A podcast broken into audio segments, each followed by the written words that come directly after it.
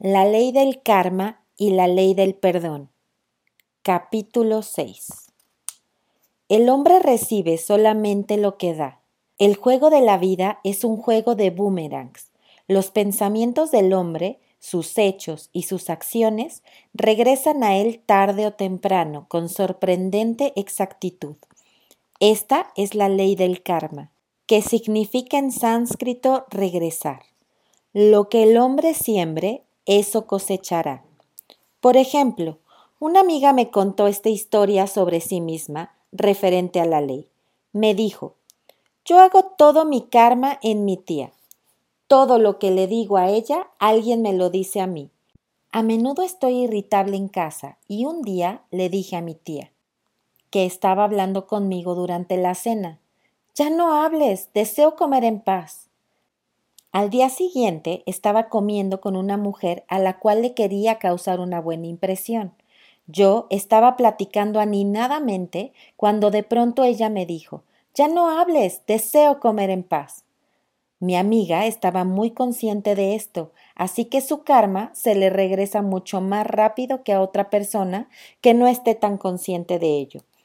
Entre más sabe un hombre, mayor es su responsabilidad y una persona con un conocimiento de la ley espiritual y que no la practique, sufrirá mucho como consecuencia de esto.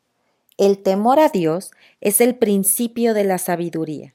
Si leemos las palabras Señor o Dios como ley, hará que muchos pasajes de la Biblia aclaren su sentido. La venganza es mía, yo pagaré nuevamente, dijo el Señor. Es la ley quien toma venganza, no Dios. Él ve el hombre perfecto, creado a su propia imagen y semejanza, y le es dado el poder y el dominio. Esta es la idea perfecta del hombre, grabada en la mente divina, en la espera del reconocimiento, ya que el hombre solamente será lo que se vea a sí mismo siendo, y solamente alcanzará lo que se vea a sí mismo alcanzando.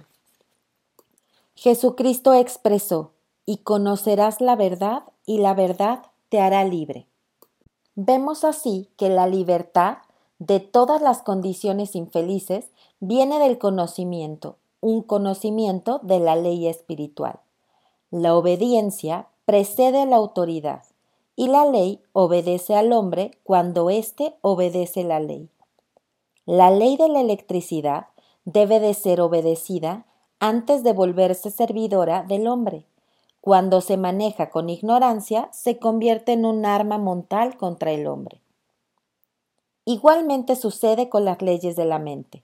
Por ejemplo, una mujer con una gran fuerza de voluntad deseaba obtener una casa que le pertenecía a un conocido, y ella, con frecuencia, se imaginaba viviendo en la casa. Al paso del tiempo, el hombre murió y ella se mudó a esa casa. Varios años después, cuando ella conoció la ley espiritual, me dijo ¿Tú crees que yo haya tenido algo que ver con la muerte del hombre?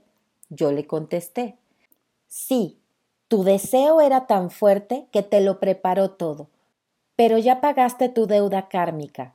Tu esposo, a quien amabas devotamente, murió muy poco después, y la casa se convirtió en un elefante blanco en tus manos durante muchos años.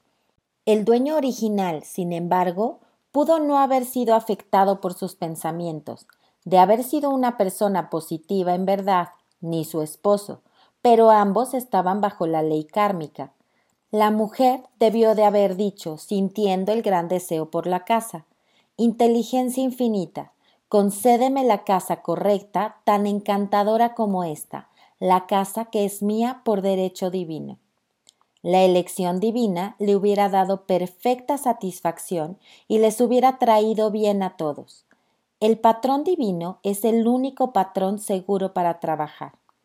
El deseo es una fuerza enorme y debe ser dirigido hacia los canales correctos o sobreviene el caos. Al hacer una demostración, el paso más importante es el primero, hacer la pregunta correctamente. El hombre debe pedir siempre solo aquello que le pertenece por derecho divino. Para regresar al ejemplo, si la mujer hubiera tomado esta actitud, si esta casa que yo deseo es mía, no la puedo perder. Si no es mía, concédeme su equivalente. De esta forma, el hombre podía haber concedido cambiarse armoniosamente si esto hubiera sido la elección divina para ella, o pudo haber sido sustituida por alguna otra casa. Todo lo que se ha forzado a manifestarse a través de la voluntad personal es algo mal adquirido y siempre fracasará. Se le advierte al hombre, se hará mi voluntad, no la tuya.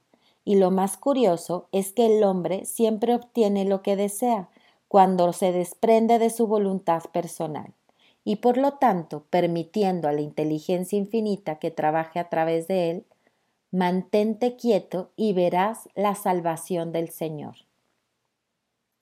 Por ejemplo, una mujer me vino a ver bastante preocupada.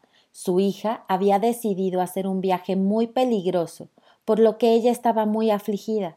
Me dijo que había usado todos los argumentos existentes, señalándole todos los peligros a los que se podría enfrentar, y le había prohibido ir, pero su hija estaba resuelta a hacer el viaje. Yo le dije Estás forzando tu voluntad sobre tu hija, a lo cual no tienes derecho, y tu miedo al viaje solo lo está atrayendo, ya que el hombre atrae aquello a lo que le teme. Y agregué Déjala ir, y suéltala mentalmente. Ponla en manos de Dios y usa esta afirmación. Pongo la situación en manos del amor y la sabiduría infinitas. Si este viaje es el plan divino, lo bendigo y dejo de resistirme a él. Pero si no es el plan divino, te doy gracias de que se disuelva y desaparezca. Un día o dos después de eso, su hija le dijo Madre, ya no iré al viaje, y la situación volvió a la normalidad. Es aprender a mantenerse inmóvil lo que resulta tan difícil para el hombre. Traté más ampliamente acerca de esta ley en el capítulo de la no resistencia. Daré otro ejemplo sobre el sembrar y cosechar, que me llegó de la manera más extraña. Una mujer vino a mí diciéndome que en el banco le habían dado un billete falso de veinte dólares estaba muy preocupada por lo que me dijo. La gente del banco nunca reconocerá su error. Yo le contesté. Analicemos la situación y veamos por qué la atrajiste. Ella estuvo pensando durante algunos momentos y exclamó Ya sé, le mandé a una amiga algunos billetes de juguete como una broma, así que la ley le había enviado a ella también dinero falso, ya que la ley no sabe de bromas. Le dije, ahora llamemos a la ley del perdón y neutralizaremos esta situación. La cristiandad está fundada en la ley del perdón. Cristo nos ha salvado de la maldición de la ley kármica y el Cristo dentro de cada hombre es su redención y salvación de todas las condiciones discordantes. Así que dije, Espíritu infinito, hacemos un llamado a la ley del perdón y damos gracias de que ella esté bajo la gracia y no bajo la ley, y no puede perder sus 20 dólares puesto que le pertenecen por derecho divino. Ahora, le dije, regresa al banco y dile sin temor que por error te dieron ahí ese billete. Me obedeció y para su sorpresa ellos se disculparon y le dieron otro billete, tratándola de la manera más amable. Por lo tanto, el conocimiento de la ley otorga al hombre el poder para borrar sus errores. El hombre no puede forzar lo externo para que sea lo que él no es. Si deseas riquezas, primero debes de ser rico en tu conciencia. Por ejemplo, una mujer vino a mí pidiéndome un tratamiento para la prosperidad. Ella no se interesaba mucho en sus quehaceres domésticos y su casa estaba en gran desorden. Yo le dije, si deseas ser rica, primero debes de ser ordenada. Todos los hombres de gran riqueza son ordenados, y el orden es la primera ley del cielo. Ella tenía un gran sentido del humor y comenzó inmediatamente a poner su casa en orden. reacomodó los muebles, limpió los cajones de las cómodas, lavó las alfombras y en poco tiempo recibió una gran demostración económica, un regalo de un pariente. La misma mujer se volvió más ordenada y se mantiene en buena posición económica al estar siempre alerta de lo externo y esperando la prosperidad, sabiendo que Dios es su providencia. Mucha gente ignora el hecho de que los regalos y las cosas son inversiones y que el atesorar y guardar invariablemente los lleva a la pérdida. Hay aquellos que prodigan y aún así incrementan, y hay aquellos que guardan más de lo necesario pero tienden a la pobreza. Por ejemplo, conocí un hombre que quería comprar un abrigo de piel. Fue con su esposa a varias tiendas, pero no encontraron lo que él quería. Todos se veían muy corrientes. Al final le mostraron uno. El vendedor dijo que estaba valuado en mil dólares, pero el gerente se lo vendería por quinientos, puesto que era el fin de temporada. Todo lo que poseía era alrededor de setecientos dólares. Su razonamiento le decía no puedes permitirte gastar casi todo lo que tienes en un abrigo. Pero él era muy intuitivo y nunca razonaba. Se volvió hacia su esposa y le dijo si me compro este abrigo, ganaré una tonelada de dinero. Así que su esposa accedió, aunque débilmente. Por ejemplo, una mujer me dijo que el día de acción de gracias informó a su familia que no podrían permitirse tener cena ese día. Ella tenía el dinero, pero había decidido guardarlo.